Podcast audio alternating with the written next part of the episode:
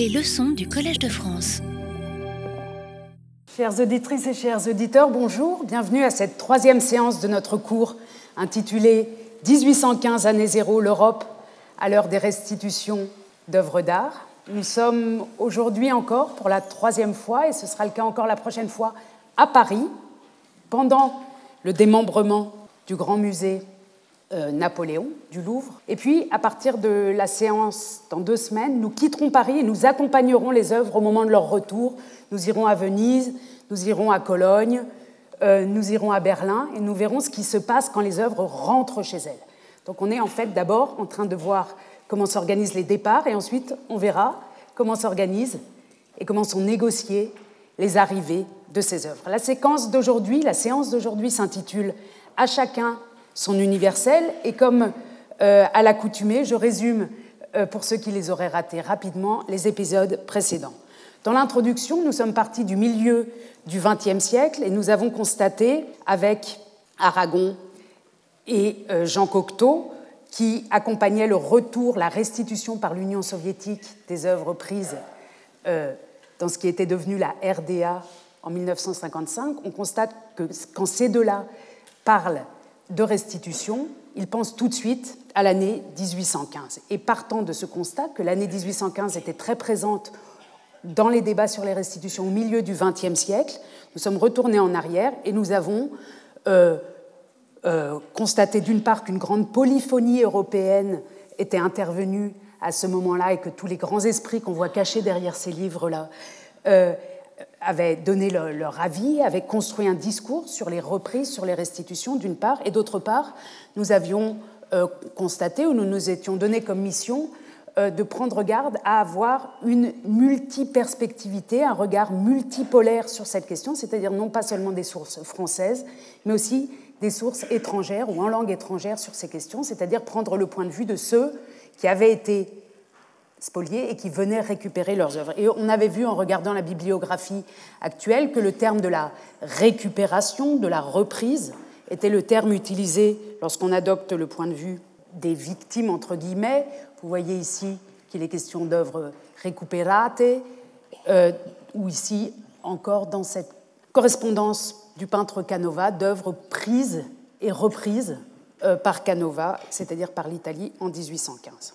Le cours le premier cours nous avait donc emmené vers cette euh, configuration de la reprise, non pas de la restitution, mais de la reprise, et nous étions euh, consacrés simplement, d'abord et uniquement, à la question, disons, diplomatique et militaire liée aux restitutions de 1815, en partant avec un objet fétiche qui était une médaille, cette médaille qui représente euh, la colonnade du Louvre, une médaille britannique qu'on voit ici, frappé à l'occasion de l'entrée de l'armée à Paris en euh, juillet 1815 et on avait évoqué la question du rapport entre les armes et les arts, entre le musée et les actions militaires. Voici l'autre côté de cette médaille qui montre Wellington, le duc de Wellington, le vainqueur euh, de Waterloo. Et en considérant cette médaille de 1815, on avait vu que ce lien entre les arts et les armes, entre les trophées militaires et, entre le musée et la gloire militaire avait déjà été, établi dans les années qui précédaient, notamment avec euh, comme exemple la frappe de cette médaille. On a de très nombreux exemples, mais on avait décidé la dernière fois euh, de, prendre des médailles comme fil conducteur, avec la frappe de cette médaille, par exemple, représentant euh, la Vénus Médicis et c'est donc frappé, médaille frappée en 1804, 3, l'an 4 du consulat de Bonaparte, avec cette inscription aux arts la victoire, qui marquait bien le caractère euh, de trophée de ces œuvres réunies par la Révolution et l'Empire dans toute l'Europe et concentrées à Paris. Et le revers de cette médaille-ci était explicite lui aussi, puisqu'on voit le profil de Bonaparte euh, dessiné par Geoffroy et l'ensemble de cette médaille, comme toutes les médailles, ou presque toutes, euh, frappées à l'époque euh, sous l'Empire, euh, sous la direction de Dominique Vivant-Denon, qui était également le directeur du Louvre.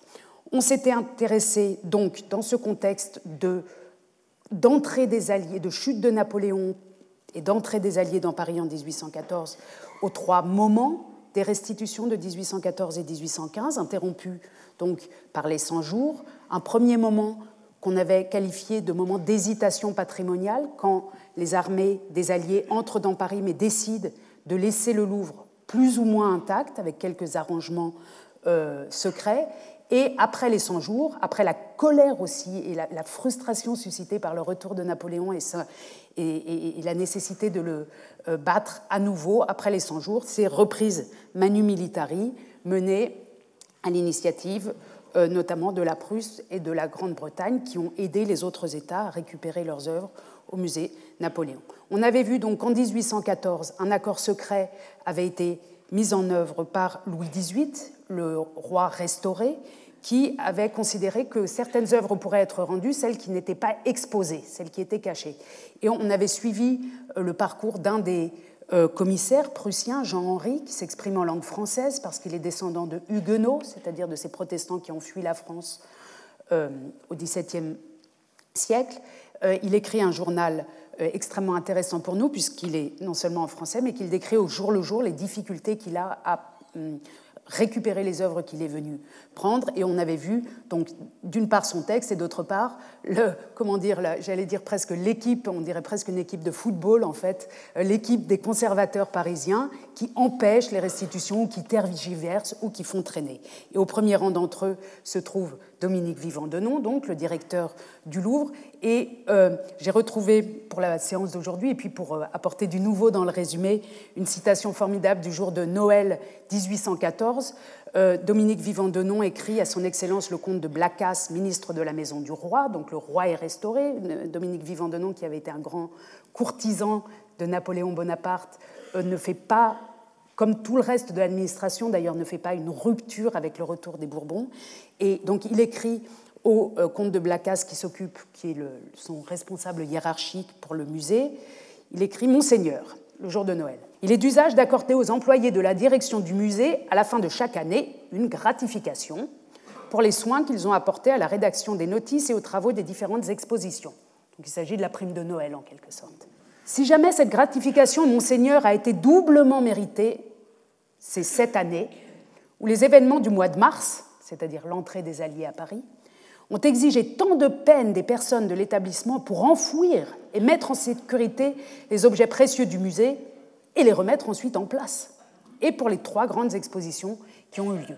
Donc on voit bien qu'il y a eu une activité très importante de la part du musée pour cacher ou pour mettre en sécurité au maximum les œuvres dont Dominique Vivant-Denon et ses équipes craignaient de devoir les restituer et que finalement, après l'accord comment dire, euh, diplomatique et euh, généreux euh, des Alliés accordé à Louis XVIII, qui disait qu'on n'allait rien rendre, à ce moment-là, Dominique Vivant-Denon ressort tout ce qu'il a caché avec ses équipes et au contraire va montrer beaucoup puisque cet accord secret est qu'on rendrait ce qui n'est pas montré. Et vous vous souvenez que euh, Dominique Vivant-Denon avait la formidable idée au milieu de l'été 1814 de faire une exposition des écoles espagnoles, allemandes et primitives italiennes, c'est-à-dire une sorte de pot pourri qui n'avait pas de, de grande logique muséale, mais qui lui permettait d'exposer un maximum d'œuvres menacées de restitution. Ça, c'est 1814, donc le drame semble passer du point de vue français,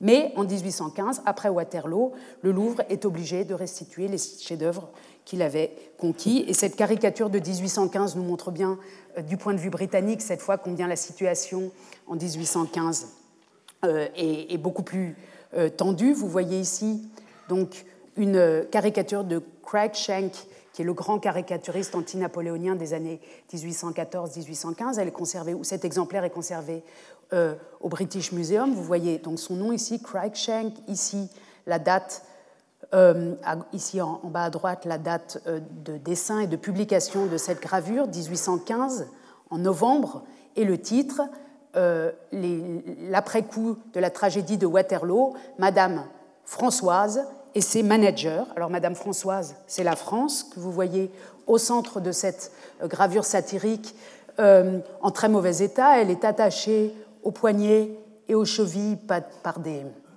par de lourdes chaînes. Euh, un personnage en armée, en armure, lui met lui remplit la bouche de toutes sortes de soldats. Les différents managers sont en fait les alliés. Vous voyez ici Alexandre de Russie, l'empereur François Ier d'Autriche, et puis le roi de Prusse, qui tous plus ou moins la maltraitent avec des ici légendes qui seraient trop longs pour notre séance d'aujourd'hui de déchiffrer toutes, mais je monte simplement vers la partie supérieure gauche de cette gravure très riche sur laquelle on voit le Louvre, la tête en bas, donc un, édifice étant signalé comme être le Louvre par ce bandeau, avec l'année 1815 en dessous du titre le Louvre, donc bâtiment la tête en bas avec le toit euh, en bas et la porte euh, en haut, et des commentaires ici euh, d'observateurs qui disent Ah, mais qu'est-ce qui se passe? On dirait que tout a été renversé. Ah oui, ça ressemble plus du tout à ce que ça a été. Et puis sur ce panneau ici est indiqué que le Louvre va être transporté, va être transformé en Bastille et que les artistes sont désormais invités à produire des plans euh, de rénovation pour transformer ce musée, qui n'est plus un musée, en euh, Bastille. Donc on voit bien avec cette gravure aussi que l'opinion publique internationale a pris part non seulement à, euh, la, seconde défaite de Napoléon, à Waterloo, aux événements politiques, aux événements militaires, mais aussi, et c'est extrêmement lié directement ici sur cette page, au destin euh, du musée Napoléon.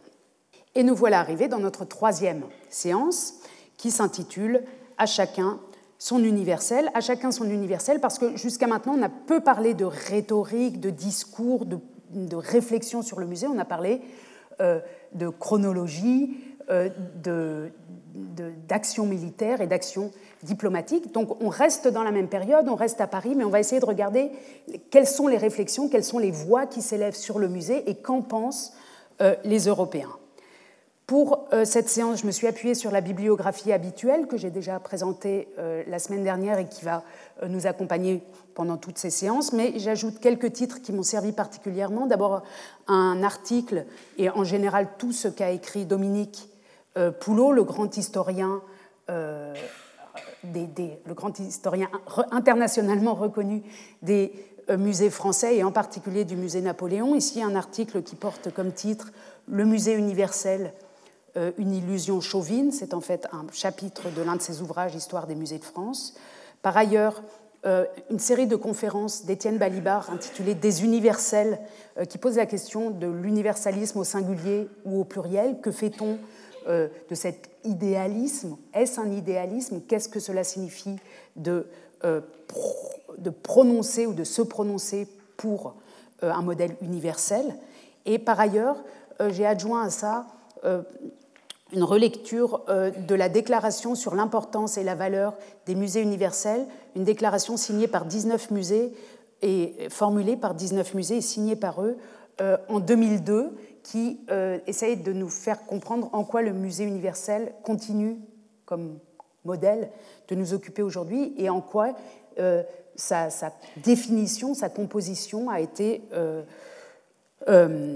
affectée par les années 1800, 1815. Alors ce qu'il faut bien dire ici, c'est que le terme de musée universel n'est pas un terme de l'époque que nous trouvons dans les sources des années 1800.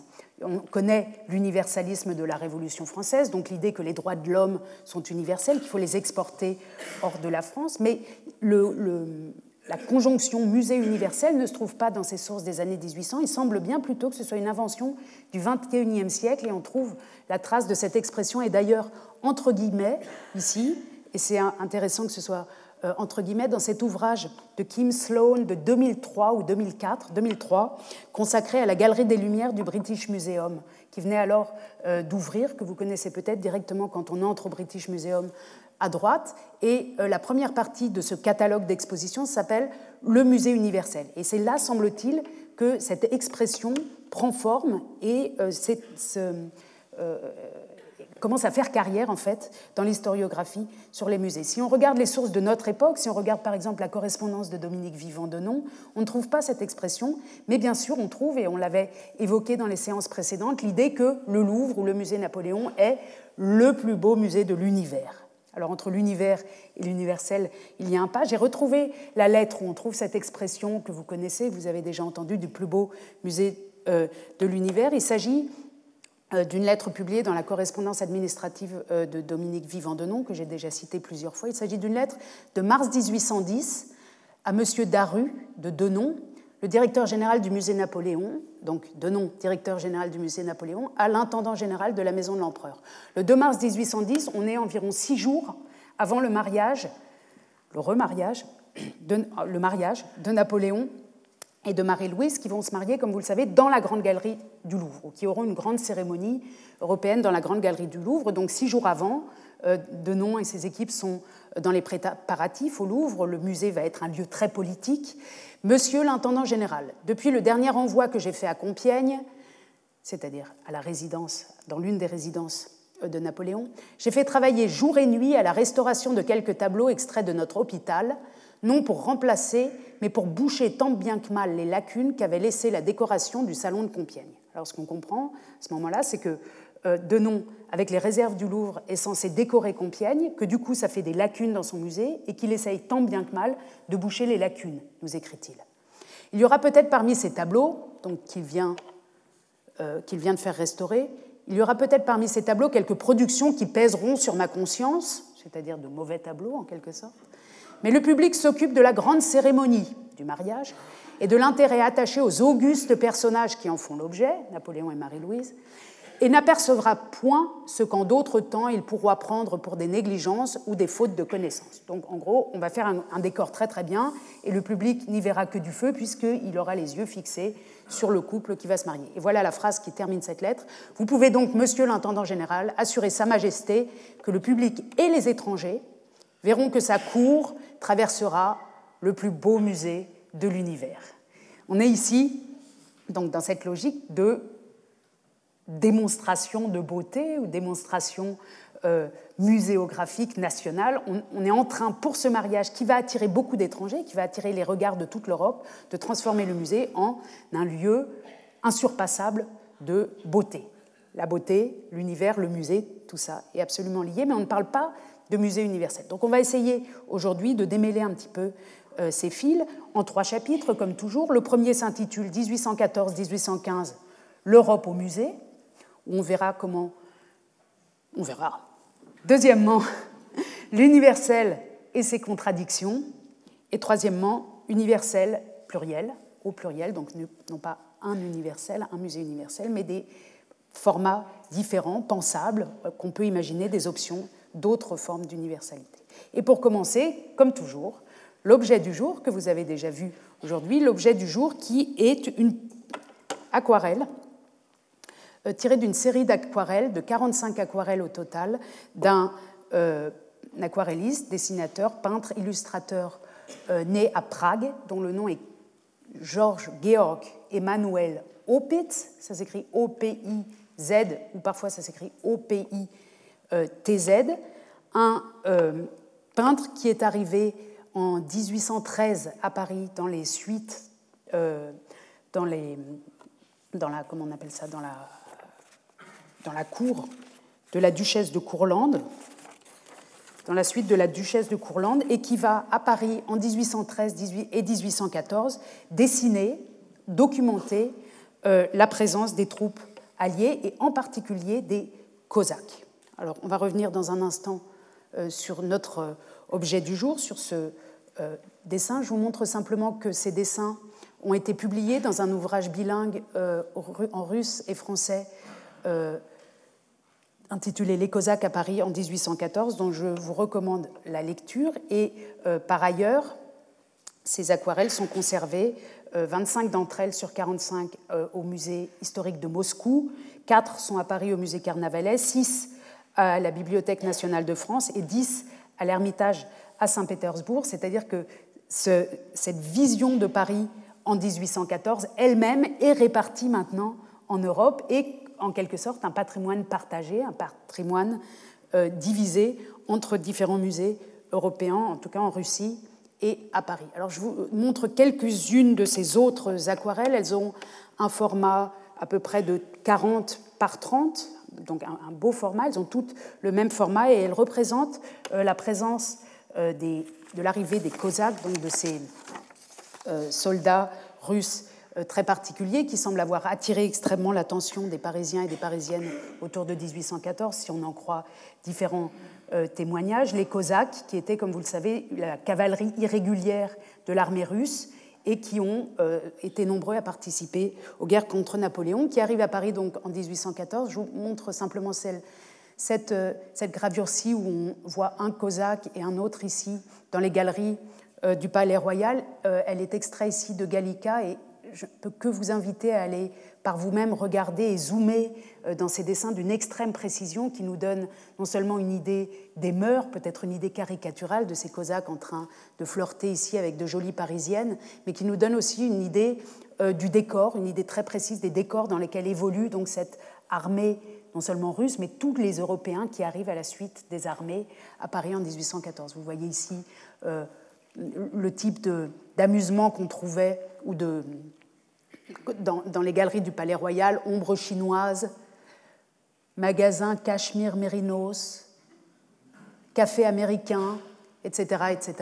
Et toutes ces euh, illustrations, tous ces dessins euh, nous permettent de plonger dans la vie parisienne de ces quelques mois occupés par les armées euh, étrangères. Autre exemple, c'est la, feuille, la, plus connue de cette série, les Cosaques en train de se baigner dans la Seine, enfin ou plutôt de baigner leurs chevaux. Vous savez que les Cosaques ont la réputation d'être en osmose avec leurs chevaux depuis leur plus tendre enfance, et on voit ici, on les voit ici en train de descendre donc euh, dans la Seine à poil, ici, enfin presque, et de se baigner avec leurs chevaux ou de baigner leurs chevaux, une scène qui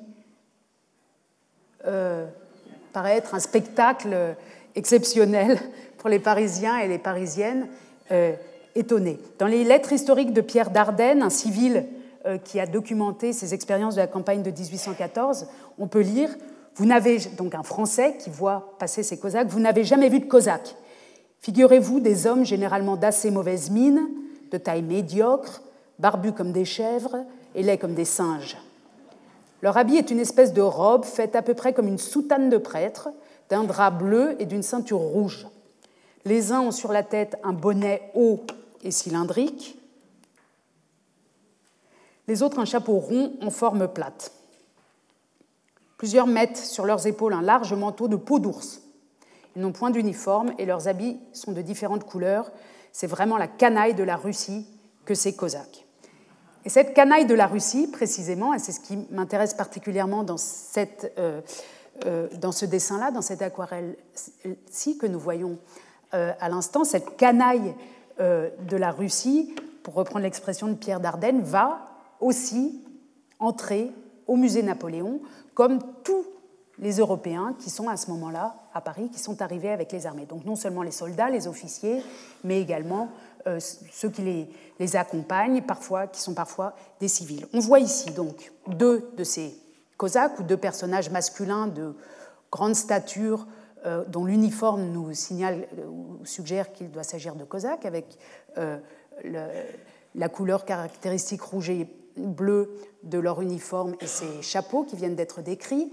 Ils sont au Louvre avec un public féminin et même enfantin, on voit ici une petite fille, face à l'Apollon du Belvédère, qui est largement éclairé. L'Apollon du Belvédère, saisi euh, par les armées du Directoire, est transporté à Paris et arrivé à Paris en 1798. Apollon du Belvédère qui appartenait aux collections pontificales et qui donc va rester à Paris, reste à Paris en 1814 et qui continue depuis qu'il est à Paris avec le groupe du Laocoon et la Vénus Médicis à constituer l'un des highlights euh, du musée Napoléon.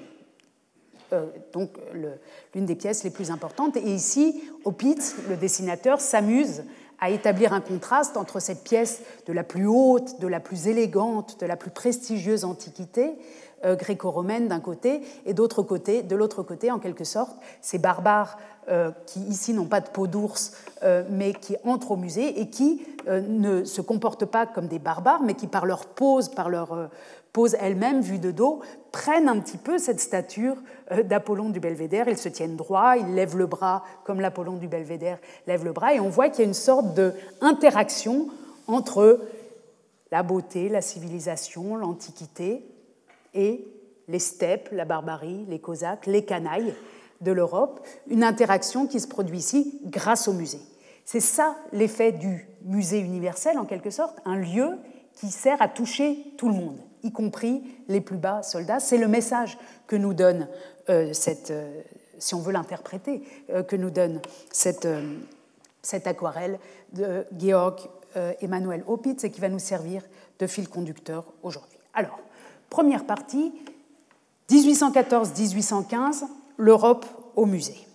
L'Europe au musée, euh, c'est euh, donc, comme je viens de le, dire, et puis on, va y revenir, c'est la présence tout d'un coup à Paris, alors que Paris était déjà devenue une capitale, de, pour utiliser un terme anachronique, de ce qu'on pourrait appeler du tourisme européen, des visiteurs, à part les visiteurs anglais qui étaient empêchés par le blocus continental, mais les visiteurs de l'Europe entière viennent à Paris à partir de 1803-1804 euh, en très grand nombre. Ils décrivent euh, ce qu'ils y voient, la Bibliothèque nationale, le, Muséum, le Louvre. Ils utilisent ces collections, ils décrivent les plaisirs. Et en 1814, ils arrivent en plus grande masse encore et vont occuper Paris de mars, enfin pendant presque un an, de mars 1814 au 100 jours en mars 1815. Dominique Vivant Denon est extrêmement conscient du rôle que peut jouer, que doit jouer son musée euh, dans ce contexte, d'autant qu'il craint, comme on l'a vu, et parce que ça avait été discuté, euh, de possibles restitutions. Le 3 août 1814, il écrit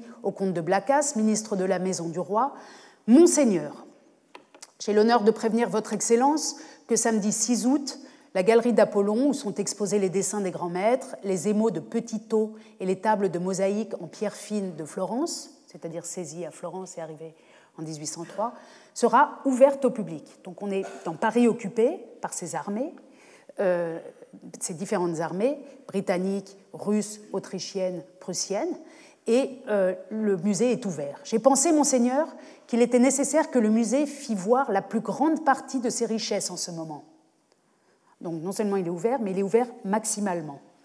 D'abord, pour en faire jouir les étrangers qui abondent dans la capitale, et ensuite pour détruire le bruit qui commence à circuler, que l'on fait de grandes restitutions aux souverains de l'Allemagne. Le départ de 30 caisses qui ont été remises au commissaire prussien a pu occasionner ces propos, et le seul moyen de les faire cesser est de montrer l'établissement dans tout son lustre. Si Votre Excellence pouvait obtenir du roi, c'est-à-dire de Louis XVIII, qui vient d'être réinstitué, qu'il daignât honorer l'exposition de sa présence et voir en même temps le musée des Antiques, Sa Majesté n'aurait que le grand escalier à descendre et pourrait retourner à son palais en voiture. Donc on voit ici Dominique Vivant de Nom utiliser le musée pour les étrangers aussi et pour le roi. Donc en quelque sorte, en, faisant une intégration européenne, il invite le roi Bourbon restitué à venir, remis en place à venir au musée, et il fait en sorte que son musée attire le plus de visiteurs possible avec l'idée, probablement, que si le musée se montre dans ce grand, grand lustre, on hésitera à le démanteler. Et l'idée d'universalisme ou d'universel qui se cache ici derrière ça, c'est l'idée que le succès et surtout la possibilité pour chacun, pour tous ces Européens, de venir au contact des œuvres, légitime le maintien de ces œuvres qui ont été prises dans des conditions plus ou moins irrégulières.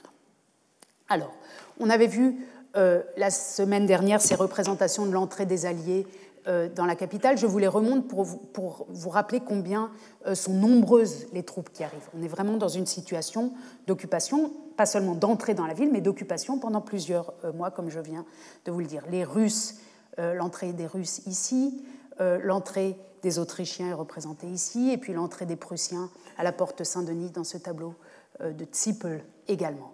Et non seulement Dominique Vivant de Nom, que vous voyez ici, va faire en sorte que le musée soit présenté dans tout son lustre, mais il va également faire en sorte d'inviter les souverains alliés, donc qui viennent en fait d'écraser la France, il faut, euh, et surtout d'écraser euh, celui qui a été euh, jusqu'à maintenant le héros de Dominique Vivant de Nom, Napoléon. Pour Napoléon, L'essentiel, manifestement, et pour d'autres administrateurs et fonctionnaires de ce moment-là, ce n'est pas d'être fidèle à Napoléon, c'est de, garder euh, ce qu'ils avaient construit. Pour Napoléon, là, pour euh, Dominique Vivant de Nom, l'évidence, c'est qu'il faut sauver euh, son bébé, sauver le Louvre, qui était son.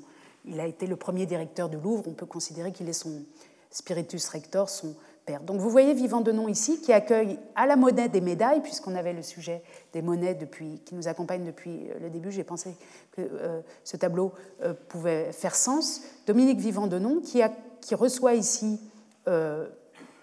le, François Ier d'Autriche et d'autres, il me semble-t-il ici, le roi de Prusse, mais avec une réserve, qui les reçoit dans la monnaie des médailles.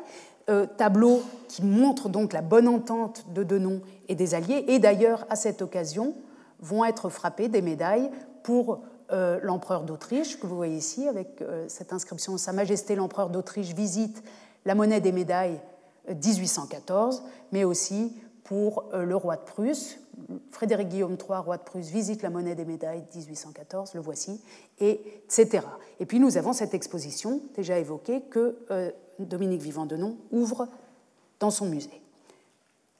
On a de très nombreux témoignages de euh, visiteurs donc de ces musées. Et ces années-là sont pour nous euh, extrêmement intéressantes, pour nous qui faisons de l'histoire des musées, puisque tous, tous, ou tous, ou presque, et en tout cas tous ceux qui ont laissé des traces écrites ou des traces dessinées, euh, sont allés voir le musée Napoléon. Et souvent, c'est parce que l'armée les avait amenés à Paris qu'ils sont venus à Paris. Elles n'y seraient jamais venues. Vous avez ri avant que je lise cette citation de Matvei euh, Mouromtsev, 1814, qui était l'un des euh, officiers euh, accompagnant l'armée russe, qui dit dans ses mémoires C'est plutôt honteux, mais à part le musée Napoléon, je n'ai rien vu de Paris, car j'ai passé mon temps à boire, à manger et à m'amuser. C'est-à-dire que même les plus débauchés, même les plus canailles, en quelque sorte, s'ils voient une chose, ils voient le musée Napoléon, et c'était extrêmement précieux pour nous. Alors on a une foule considérable de sources. Euh, il faudrait euh, plusieurs années euh, de séminaires ou de, cours ici pour toutes les considérer. Une très grande foule de sources dans toutes les langues européennes qui décrivent la vie à Paris en 1814 et 1815, pendant ces, ces 12 mois, presque 12 mois d'occupation, et qui décrivent aussi souvent non seulement le Louvre, mais aussi la Bibliothèque nationale, le musée de l'artillerie parfois, quand ce sont des militaires, qui décrivent euh, le Jardin des plantes, le Muséum d'histoire naturelle, donc ces établissements d'instruction publique qui avaient été créés en, 1794 avec l'idée qu'il fallait qu'ils soient ouverts à l'Europe entière. Et là, peut-être pour la première fois depuis que cette idée avait été créée, l'Europe entière peut-on dire, ou en tout cas une certaine fraction de l'Europe, l'Europe euh, militaire et une certaine l'Europe diplomatique, est en effet à Paris. Je vous montre quelques-uns de ces titres et puis après on va s'engouffrer euh, pour une vingtaine de minutes où on aura seulement du texte, alors il faudra euh, s'accrocher. Ici, par exemple, un texte d'un révérend, d'un religieux, Richard Boyle Bernard, qui, qui décrit Paris en 1814 pendant l'été et l'automne 1814, c'est-à-dire exactement la période qui nous intéresse. Un autre ouvrage d'un euh, euh, militaire, j'ai leur référence exacte ici. Euh, un capitaine de l'armée britannique qui vient à Paris pendant le mois intéressant de juillet 1815, série de lettres ou d'autres publications qui interviennent un petit peu plus tard, euh, un an après ou deux ans après cette occupation, qui sont en fait déjà des mises euh, en récit euh, de ce qui s'est passé, comme ici über die Wegführung und die Zurückkunft der braunschweigischen Kunst- und Bücherschätze von dem Herrn Hofrat und Professor Imperius, c'est-à-dire sur le départ et le retour des œuvres d'art et des livres précieux de Braunschweig, de Brunswick, décrit par euh, le euh, professeur Amperius, qui était le directeur des musées de Brunswick, qui va donner un très long récit, on y reviendra tout à l'heure, de sa venue à Paris en 1814 et 1815, ou encore, on l'évoquait à l'instant, ses souvenirs de 1814-1815 de Michail Danilevski, dont le prénom est Alexander Ivanovitch, né en 1790 et qui était un des adjudants euh, du tsar Alexandre.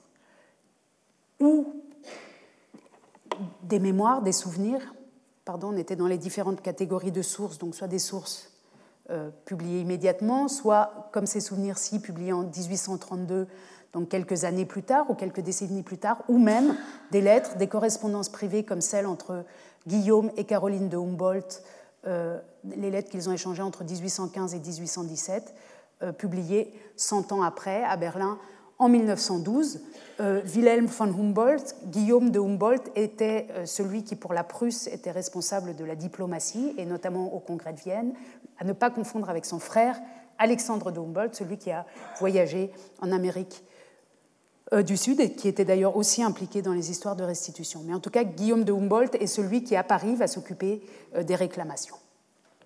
Alors, on plonge un petit peu dans ces textes, mais seulement de manière exemplaire. Il faut vraiment, pour pouvoir euh, euh, prendre la mesure du discours, en, tirer le plus possible. J'ai fait une petite sélection pour vous euh, aujourd'hui et pour essayer de creuser notre question.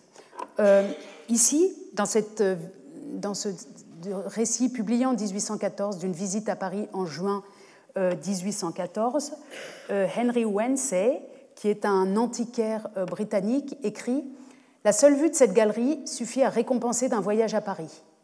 On ne vous y presse pas, comme en Angleterre lors des visites des collections des grands. Vous pouvez revenir aussi souvent que vous voulez et vous attarder devant une toile aussi longtemps que vous le désirez, afin d'apprécier pleinement son excellence.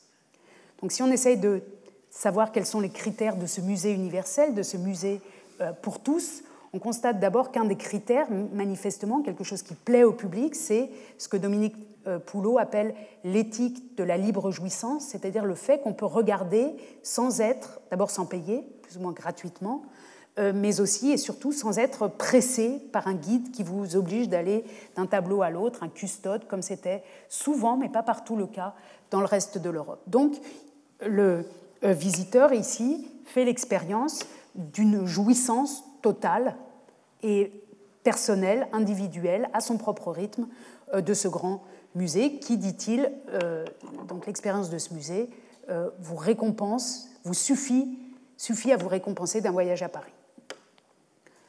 Autre texte, du, ici le, célèbre journal de la campagne de Waterloo par Cavalier Mercer, qui n'est pas un donc qui, est connu pour le rôle qu'il a joué dans la bataille de Waterloo, euh, qui n'est donc pas un connaisseur d'art et qui écrit lui-même dans son journal de campagne Je ne me pose pas comme connaisseur ni en tableau ni en sculpture, ce qui fait que je n'ai pas grand-chose à dire de cette célèbre collection, si ce n'est ma très réelle admiration de ce que j'ai vu.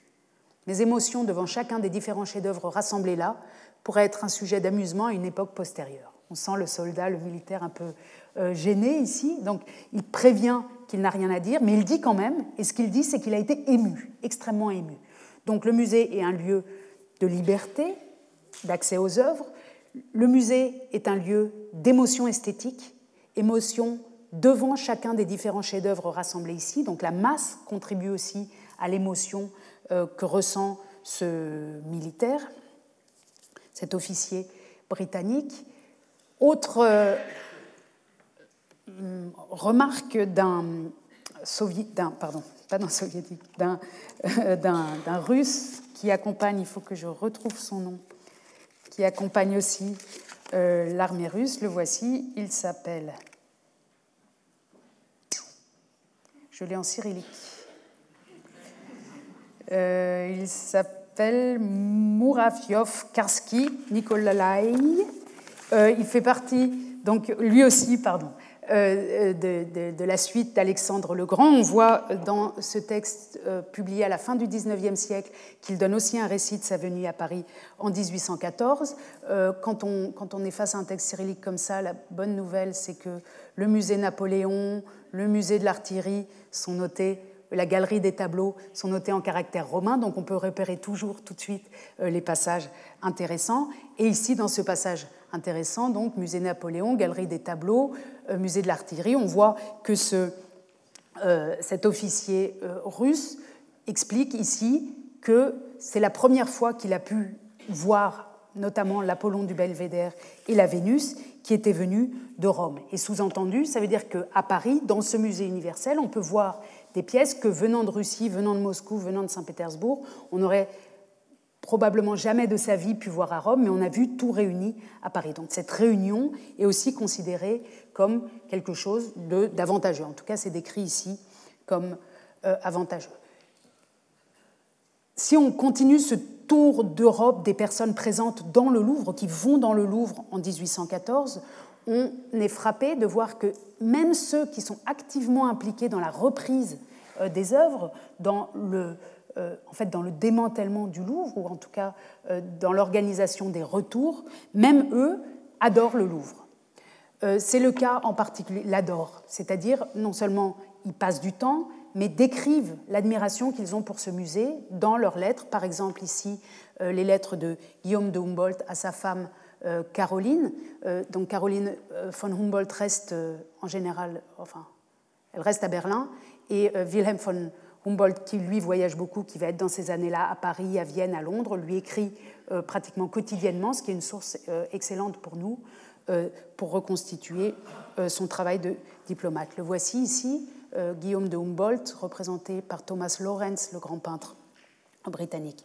Il écrit en juillet 1815 Paris le 29 juillet 1815 euh, à sa femme, c'est-à-dire qu'on est juste dans les premières semaines après euh, Waterloo. Vous vous souvenez que Waterloo a lieu le 18 juin 1815, donc un mois après à peu près, euh, Guillaume de Humboldt écrit à sa femme, ici, je le lis rapidement en allemand et puis je ferai une traduction. Ich schrieb dir, glaube ich schon, dass ich, so viel es täglich im Museum bin. Je t'ai écrit déjà, je crois, que euh, autant que possible, je vais tous les jours au musée, sous-entendu au musée Napoléon. Bis jetzt habe ich mich auf die Statuen beschränkt. Jusqu'à maintenant, je me suis occupé seulement des statues. Es ist doch sehr, sehr viel, was ich nie gesehen hatte, vorzüglich aus Villa Albani.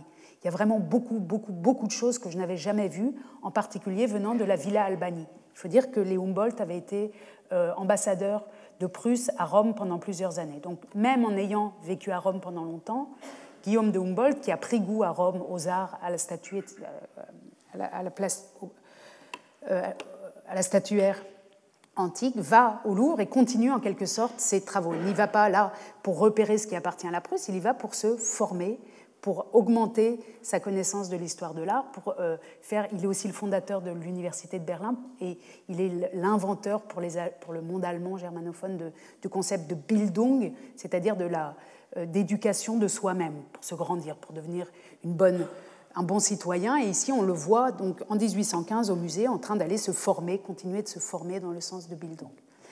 Donc, il voit beaucoup de choses, y compris de la Villa Albani.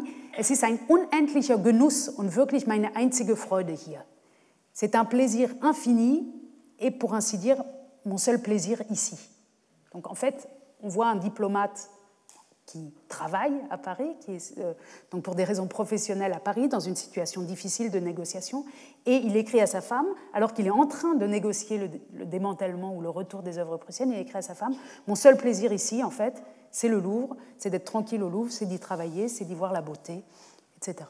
Das Museum ist für uns Pariser, gehen gar nicht hin. Le musée est pour nous, les Parisiens n'y vont plus, oder werden vielmehr nicht eingelassen, ou alors on ne les fait plus entrer c'est ouvert de 9h du matin à 6h de l'après-midi und man kann also jeden freien Augenblick benutzen. Et dès que j'ai une minute, ou dès qu'on a une minute libre, on peut l'utiliser pour profiter du musée.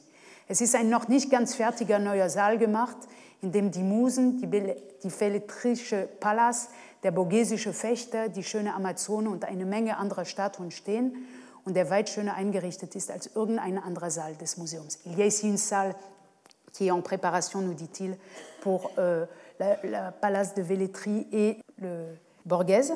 Voilà, cette salle est en cours de préparation et c'est la plus belle salle du musée. Donc non seulement lui est là pour euh, récupérer les œuvres prussiennes, mais il décrit non seulement euh, le Louvre comme il est, mais en plus comme il va devenir, le Louvre en devenir, alors qu'en fait, ce moment, évidemment, euh, s'arrête. C'est extrêmement intéressant.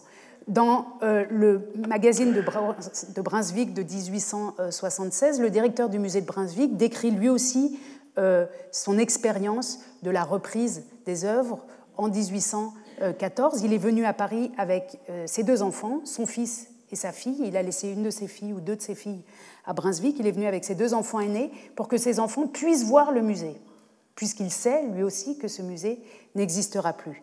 Il écrit euh, le musée n'a pas encore trop de lacunes même depuis que les Prussiens, les ceux de Brunswick, les Essois et ceux du Mecklembourg sont en train de se servir, euh, les lacunes augmentent de jour en jour, mais on en profite. Tant qu'il n'y a pas trop de lacunes, j'y vais avec les enfants, nous écrit-il. Il revient plus tard aussi, euh, une autre fois, sur ses enfants.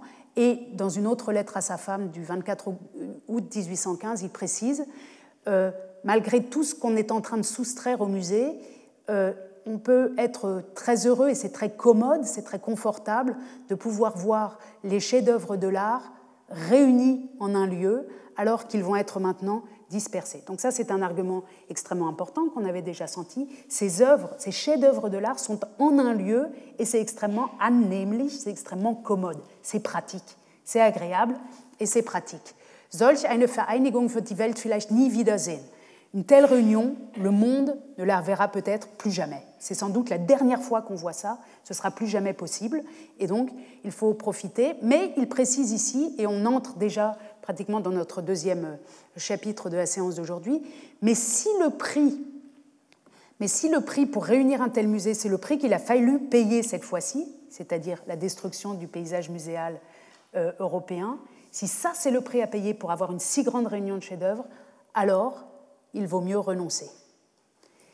Et c'est là, que c'est là que les choses tournent.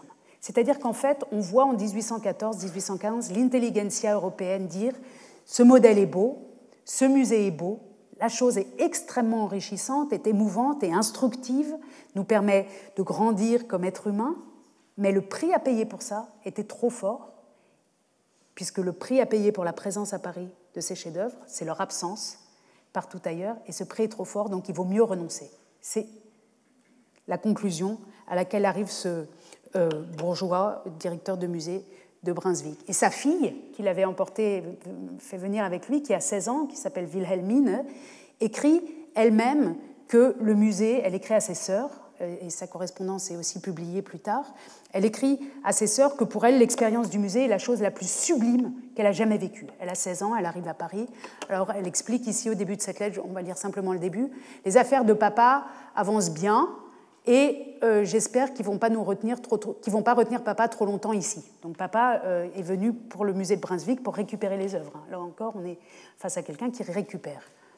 Von den Merkwürdigkeiten von Paris habe ich erst das Museum gesehen. De tout ce qu'il y a d'intéressant à Paris, j'ai vu pour le moment seulement le musée. Seulement? J'ai dit seulement. Mais si j'étais euh, si j'étais pas en train à moitié de dormir pendant que je t'écris, euh, j'aurais pas utilisé ce mot-là parce que ce n'est pas seulement le musée, c'est tout. Ce musée, c'est absolument tout ce qu'on peut imaginer. Donc, même si on a vu seulement le musée, on a déjà tout vu et encore plus que ce qu'on pouvait imaginer. Euh, die Meisterwerke der Kunst aus allen Zeiten, die hohen Göttergestalten Griechenland und Roms treten hier vor unseren Augen und erfüllen die Seele mit großen und feierlichen Eindrücken. Les chefs-d'œuvre de l'art de tous les temps, les plus grands dieux de la Grèce et de Rome se présentent ici devant nos yeux et remplissent notre âme avec les plus grandes et les plus euh, euh, solennelles impressions. On est extrêmement impressionné. Längst vergangene Jahrhunderte scheinen aus ihrer fernen Vergangenheit, donc les siècles passés semblent se relever devant nous et être présents, donc le passé devient présent dans ce musée, et euh,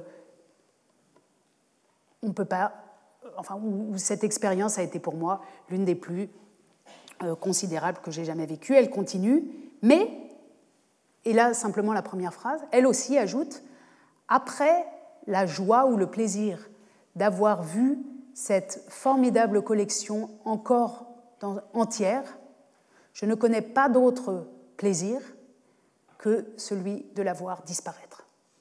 Donc, il y a un immense plaisir, c'est d'avoir vu ça, et le plaisir juste après, c'est de savoir que ça va disparaître. Et là, on est vraiment dans euh, cette ce que j'ai appelé ici l'universel et ses contradictions. C'est-à-dire que tout le monde, toute l'Europe, tous les pays d'Europe, les acteurs reconnaissent l'intérêt intellectuel, émotionnel, historique de ce lieu, mais ne veulent pas payer le prix, du point de vue de l'extérieur de Paris, ne sont pas prêts à accepter euh, les destructions qui ont été liées à cette construction, puisque quand il y a ici, dans ce cas-là, construction, la destruction n'est pas loin. Alors cette euh, remarque, on la trouve, cette contradiction, on la trouve dans de nombreuses euh, sources. J'ai repris ici le, récit du révérend Bernard à l'été et l'automne 1814. Il écrit à propos des vols, ce qu'il appelle les vols commis en Italie, donc c'est un Britannique.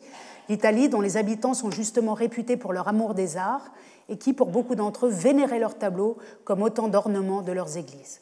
Donc ici, l'un des prix à payer, c'est que ces Italiens qui aimaient tant l'art, qui sont attachés à leur patrimoine, ont été privés de leur patrimoine et ce vol, ce que euh, Bernard ici qualifie de vol, est insupportable. Et c'est pour ça que les Anglais, pas seulement, euh, chacun a sa propre voix, mais on peut dire que les Anglais, diplomatiquement, se sont beaucoup investis pour euh, le rapatriement des œuvres en Italie, souvent ou toujours, pratiquement avec cet argument, mais les Italiens aiment les arts.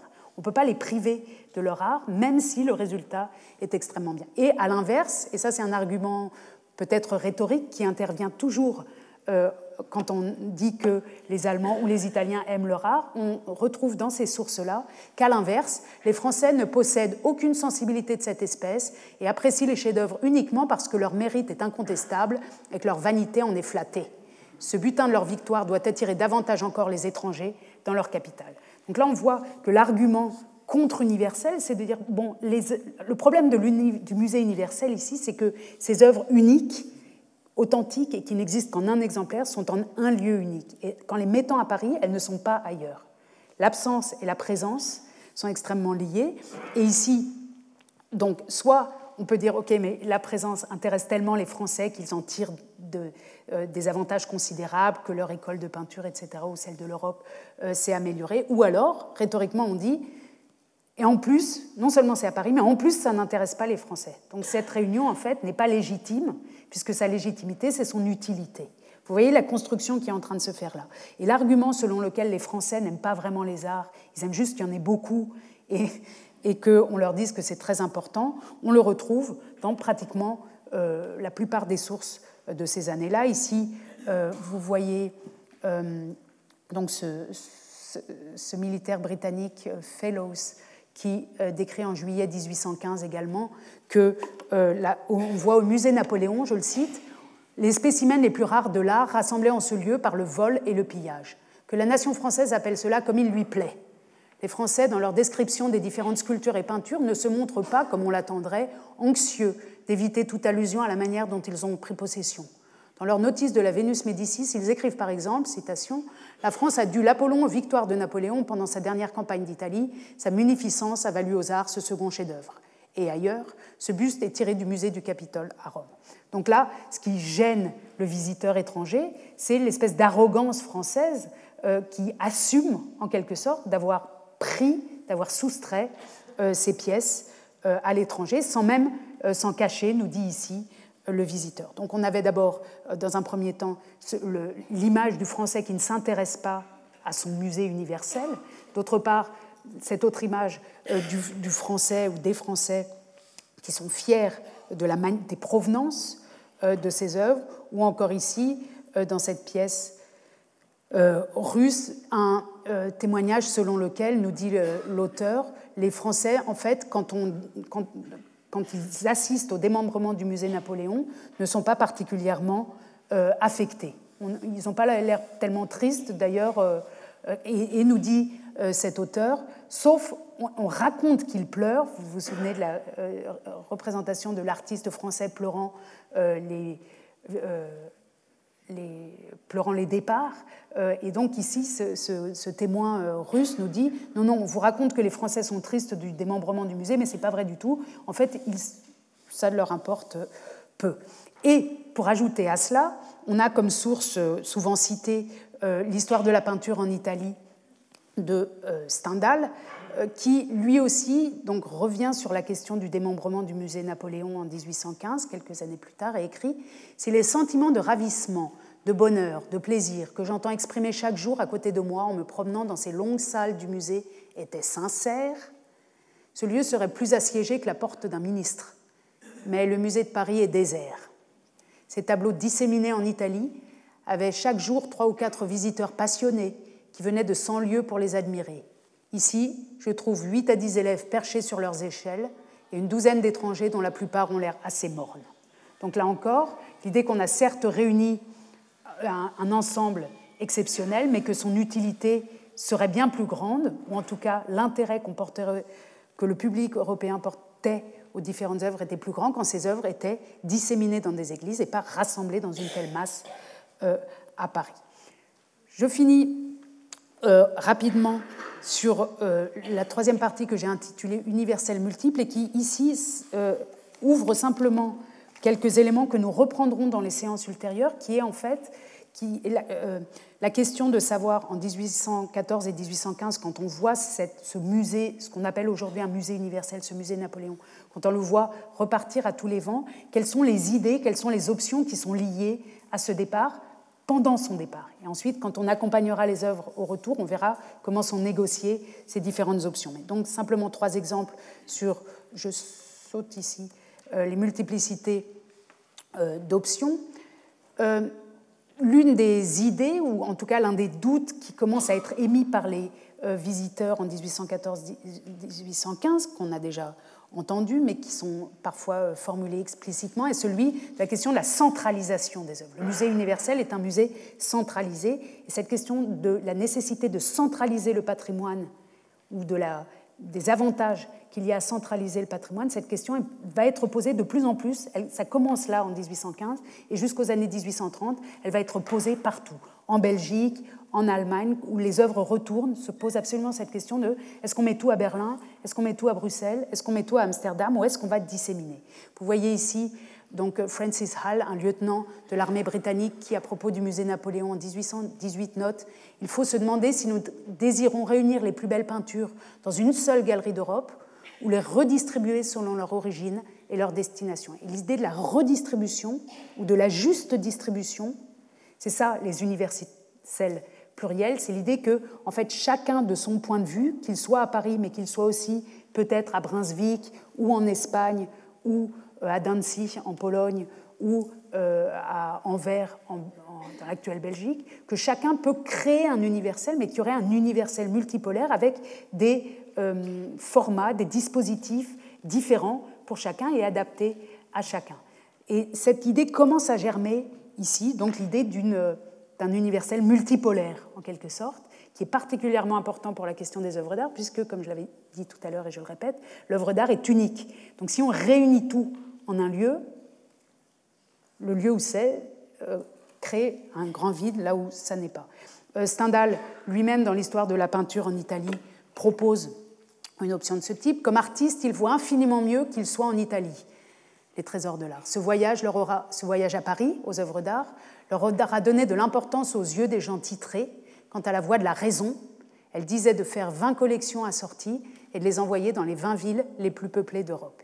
Ici, ce serait un modèle, donc le modèle proposé par Stendhal, ce serait un modèle quand même centralisé, que Paris ou que d'un centre, on crée des collections assorties et qu'on les distribue en Europe. C'est-à-dire qu'elles seraient un peu les mêmes partout. Ce serait un modèle comme celui de la création des musées Chaptal en 1802, qui a créé des musées à Grenoble, à Caen euh, et dans toutes les grandes villes de province. Et lui, il imagine ici une sorte de modèle comme ça européen, mais qui partirait, partirait d'un centre. C'est autre chose.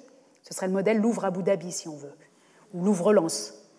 Euh, alors que le modèle précédent est plutôt celui d'une réflexion qui, qui, qui, se pose la question comment redistribuer en fonction, vous voyez euh, hein, ici, en fonction de l'origine et de leur destination, c'est-à-dire de leur usage. Est-ce qu'on peut imaginer une redistribution qui ne soit pas euh, comment dire, uniforme? Le modèle euh, le modèle proposé par Stendhal ici, c'est un modèle uniforme. On fait 20 fois les mêmes galeries assorties et on les distribue partout. du point de vue de Brunswick, de notre directeur de musée à Brunswick, donc qui redit une fois de plus dans une autre citation que je vous épargne euh, combien ce musée parisien est formidable.